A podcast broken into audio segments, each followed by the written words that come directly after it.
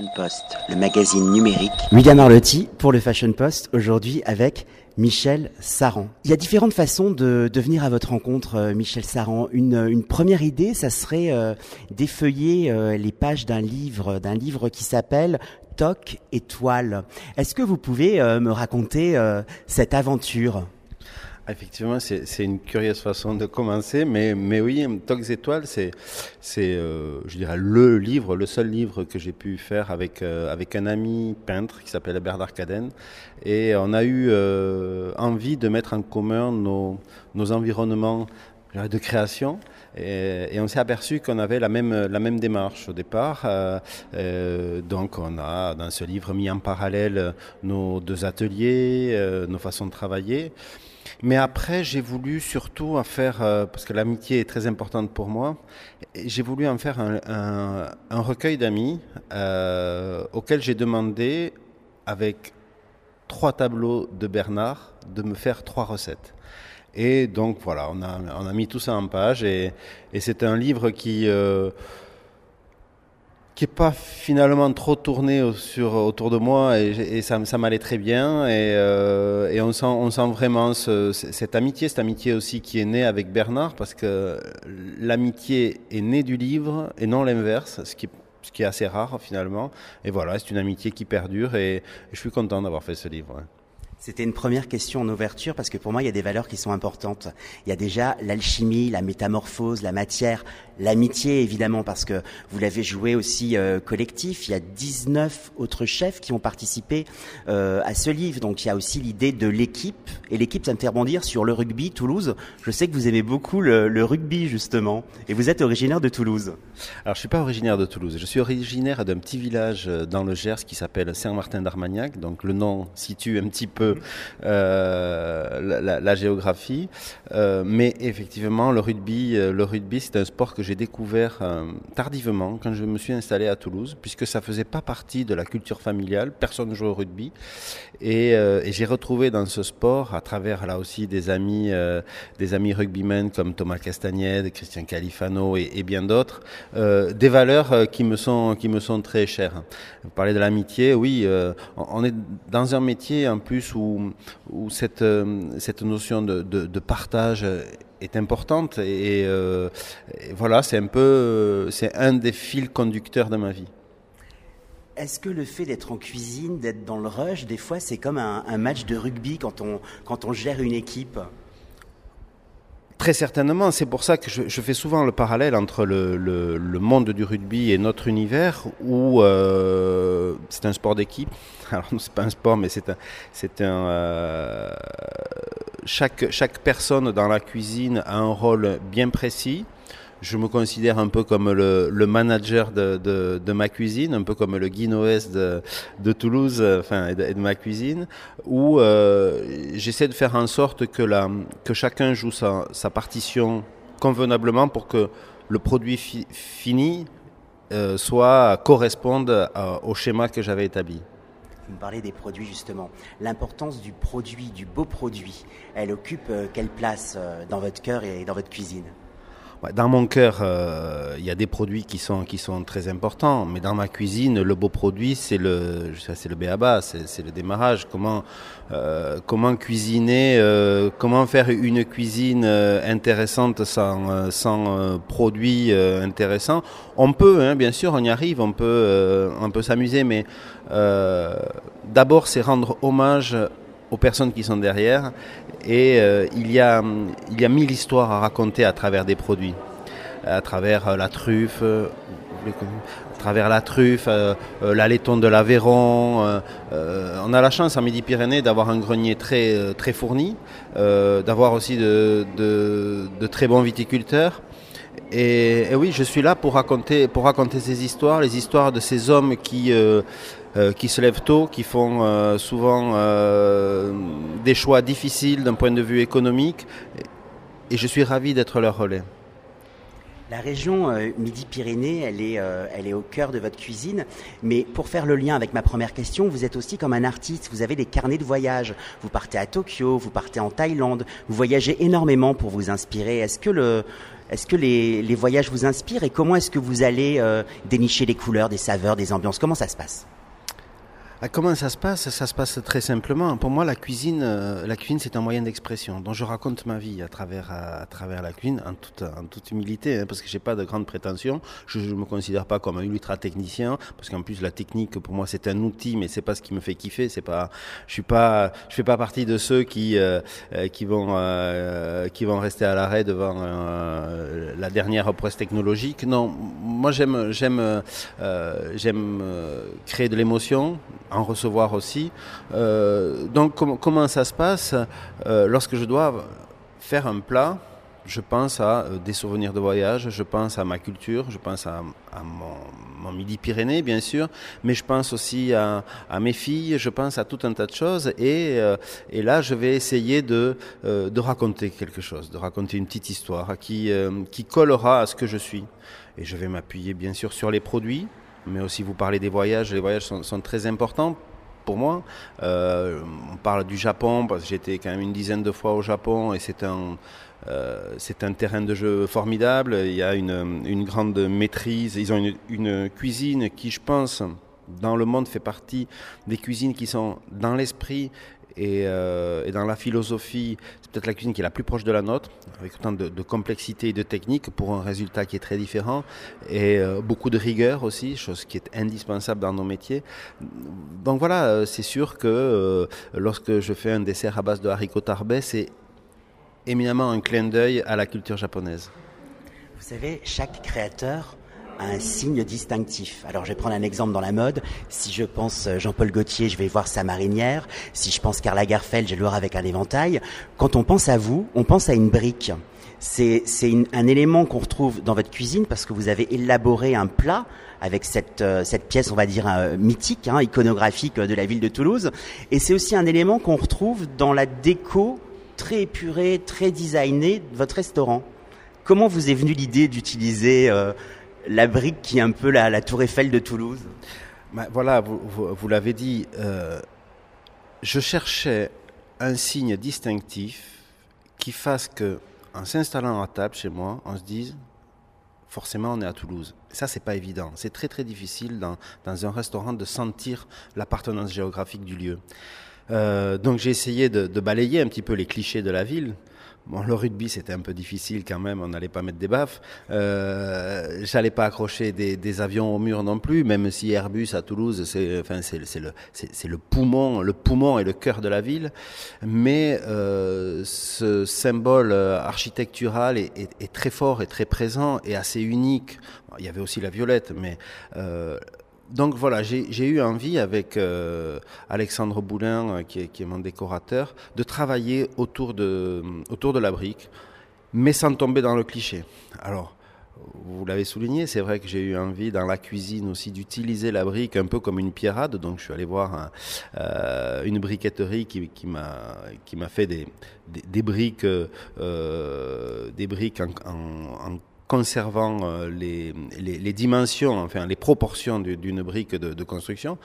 Et, euh, et, après, on a, on a travaillé autour de, dans chaque salle, puisque chez moi il y a trois salles différentes, dans plus un petit salon dans lequel il y a un mur traditionnel toulousain avec de la, de la brique et du galet.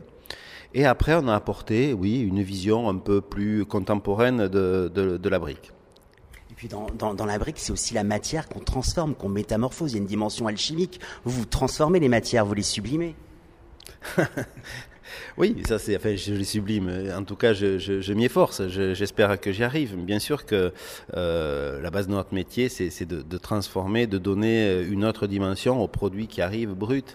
C'est pour ça que dans la démarche de, construction d'un plat, euh, je, l'envisage d'abord. Euh, virtuellement et, c'est une analyse cérébrale où je ne veux pas me faire dominer par le produit non plus. Donc, euh, parce que je sais que je vais le transformer. Parce qu'une truffe, si vous la prenez, elle est tellement généreuse, elle a tellement de personnalité qu'elle vous mène par le bout du nez là où elle veut. Et ça, je m'y refuse. Pourtant, je l'adore la truffe. C'est certainement mon, produit fétiche. Mais euh, voilà, donc euh, j'essaie je, de concevoir d'abord virtuellement mon plat et pour le transformer et pour, pour l'amener là où je veux. Aujourd'hui, où est-ce qu'on peut vous retrouver ben, on peut me retrouver déjà à Toulouse, bien sûr, boulevard Armand du Portal, qui est la maison mère, qui est l'endroit où tout a commencé. Ensuite, j'ai un, bistrot aussi à, Barcelone, qui s'appelle le Café Emma, euh, que j'ai euh, fait avec un ami, euh, un, très bon ami qui s'appelle Romain Fornel, qui est un de mes anciens, qui a une étoile Michelin à Barcelone, au Caïlis. Et ensemble, on a voulu faire un bistrot on a voulu travailler sur la, tradition du bistrot français au pays des tapas. Puisque c'est vrai que l'image de la cuisine populaire euh, n'est jamais euh, accroché à la cuisine française, surtout à l'étranger, euh, et, notamment en Espagne. Donc ce bistrot marche très fort et on explique qu'on peut manger aussi à toute heure, ce qui est très espagnol, à toute heure des choses, finalement des produits, somme toute, à des tarifs raisonnables. Ensuite, c'est pas fini, pardon.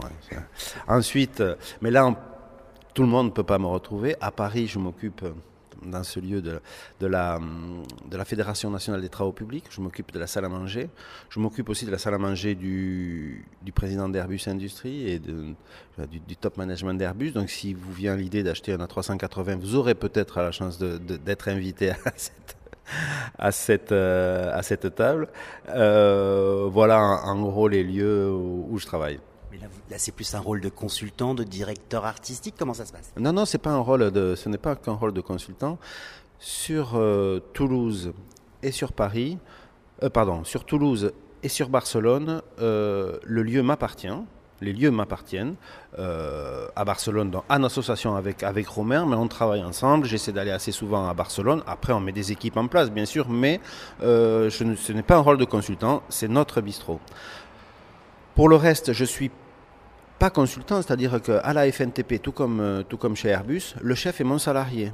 Donc euh, c'est moi quand même qui gère avec mes chefs en place, avec des équipes que l'on met en place. Sur certains sites, je m'appuie sur le groupe Elior avec lequel je suis en partenariat, mais c'est du partenariat, c'est pas du consulting. Ensuite, je travaille aussi, j'ai une mission de, de conseil pour tout le groupe Elior, mais ça c'est autre chose. Merci pour les précisions. On va vous retrouver à la télévision fin janvier dans Top Chef. Comment est-ce que vous avez été approché? Pourquoi est-ce que vous avez dit oui? Qu'est-ce qui vous a séduit? Est-ce que vous avez posé des conditions? C'est une, question comme un shampoing de trois en un. Oui. Euh, l'année passée, j'ai participé à une émission qui qui est qui a été diffusé sur France 5 qui s'appelait Cuisine sauvage, euh, qui est un excellent souvenir où je suis parti avec un, une espèce de, d'urluberlu, d'ancienne des forces spéciales. Enfin bon, c'était génial. Une aventure euh, humaine très forte et, et euh, bon, vous l'avez compris, moi les aventures humaines c'est, vraiment quelque chose que je, que je recherche et, et ça, me, ça me fait vraiment vibrer. bon, très belle, très belle expérience, un 52 minutes. Après, j'ai été appelé par une autre chaîne euh, nationale pour une émission, donc pour faire un casting pour une nouvelle émission. Et là, ça s'est moins bien passé dans le sens où ça a énormément traîné. Euh, et, ça m'a permis de réfléchir sur la nécessité pour moi de faire de la télévision. Et j'en ai conclu qu'il n'y avait aucune nécessité. euh, je dis non, c'est certainement pas pour moi. Il y, a des, règles qui sont strictes. Et, et puis beaucoup de temps aussi. Euh, à attendre finalement, ce qui était le cas sur, sur ce casting. Et donc, bon, finalement, je me suis, euh, je me suis sorti de cette aventure. Et M6 m'a appelé pour me dire voilà, on change le jury et on aimerait beaucoup euh, que vous fassiez partie du jury, enfin que vous fassiez le casting, passiez le casting pour, euh, pour intégrer le jury. Je dis non. Honnêtement, non, la télévision, c'est pas fait pour moi. Mais si, écoutez, on aime bien votre personnalité, je dis, on se connaît. Dis non, mais bon, on a eu. Je dis non, non, je crois pas, je crois pas, non, vraiment pas. Euh, puis bon, euh, au bout d'un moment, euh, j'ai été obligé de dire oui tellement, tellement mon interlocutrice insistait. Et je suis parti faire le casting à reculons. C'était en juillet, on m'a dit vous aurez la réponse fin août. J'ai dit non, alors vous êtes gentil, vous me dites que c'est pas bon. Et puis parce que moi je peux pas mettre entre parenthèses deux mois à la rentrée, voilà, je, je, je peux pas. J'ai d'autres choses en prévision. Euh, et là, on me dit, non, on ne peut pas vous dire que c'est non. Mais bon, je ne savais pas plus. Et deux jours après, on m'a appelé pour me dire, mais Michel, on vous a choisi. Et j'avoue que j'ai été un peu surpris, je, mais vraiment, je pensais pas que je serais pris parce que d'abord personne ne me connaît, je suis un, euh, tout en étant le doyen du jury, parce que je suis le papy là, des quatre, mais je suis aussi le petit nouveau quoi qui, arrive. J'avais l'impression d'être le, papy au, au, cours élémentaire, au, au cours préparatoire. Euh, bon, j'ai réfléchi, est-ce que je peux le faire? Qu'est-ce que ça va m'apporter? Est-ce qu'il y a une surexposition? Il y a aussi une mise en danger de la maison, parce que c'est un investissement en temps qui est important. Et puis j'ai pris ça sous un autre angle en me disant, bon voyons, la télévision, tout le monde la critique, mais tout le monde la regarde. Euh, qui a participé à cette émission euh, Ah oui, Pierre Gagnère, c'est pas rien ça quand même. Pierre Gagnère, pour moi, c'est un, une référence, euh, euh, qu'elle soit culinaire ou intellectuelle. Euh, puis j'ai regardé qui avait fait aussi dans d'autres émissions de la télévision, Michel Guérard. Michel Guérard, c'est un, un monstre sacré, sacré et plein de chefs. Et je me dis, bah, après tout, pourquoi pas? Et j'ai fini par dire oui. Et aujourd'hui, avec du recul, je dis heureusement que j'ai dit oui, parce que j'ai vécu une, une, une, aventure formidable. Alors, ce genre d'émission ouvre des vocations. Il y a aussi le, le format télévisuel. Vous n'avez pas peur que ça donne une fausse image de la façon de faire la cuisine, où on est toujours dans la rapidité, l'urgence euh, Vous me disiez que vous aimiez la précision. Il y a du montage, donc il y a un discours qui est transformé. Non, non, non, non, non, non, non. Moi, je, euh, une de mes conditions, justement, c'était de dire, moi, je ne veux pas qu'on me transforme. ce, qui me, ce, que je redoutais, c'était le prisme déformant de la télévision qui pourrait donner une image de moi qui correspond pas à ce que je suis. Ça, c'était ma grosse angoisse. J'avais pas envie de passer pour le méchant censeur, voilà. Or cette année, Top Chef, je peux pas parler des autres années parce que j'ai pas regardé les autres années. Je, je me divertis pas avec des émissions de cuisine, ça peut se comprendre. Mais euh, voilà, je voulais être moi-même. Je connais Philippe Etchebest, je savais aussi que c'est pas quelqu'un qui joue, qui joue un rôle. C'est un concours. D'abord, c'est pas une émission de cuisine euh, où on retrouve des, des, candidats dans une cuisine, c'est un concours où il y a une pression terrible, où il n'y a que des professionnels. On voit quand même qu'il y a un chef qui a une étoile Michelin, euh, concurrent, enfin concurrent, candidat. Il y a un autre chef qui a déjà été étoilé Michelin. Je me suis retrouvé avec des candidats que je connaissais, euh, que j'avais déjà rencontrés dans des manifestations professionnelles. Donc, oui, c'est du haut niveau. Euh, donc derrière, on, les challenge avec une, démarche très particulière sur, euh, euh, sur, euh, sur certains produits ou sur, sur, sur, des plats de cuisine familiale, des plats traditionnels, et on leur demande d'en faire des plats gastronomiques. Voilà, et c'est franchement, c'est un concours très difficile, très très dur. Je me suis pas senti mal dedans.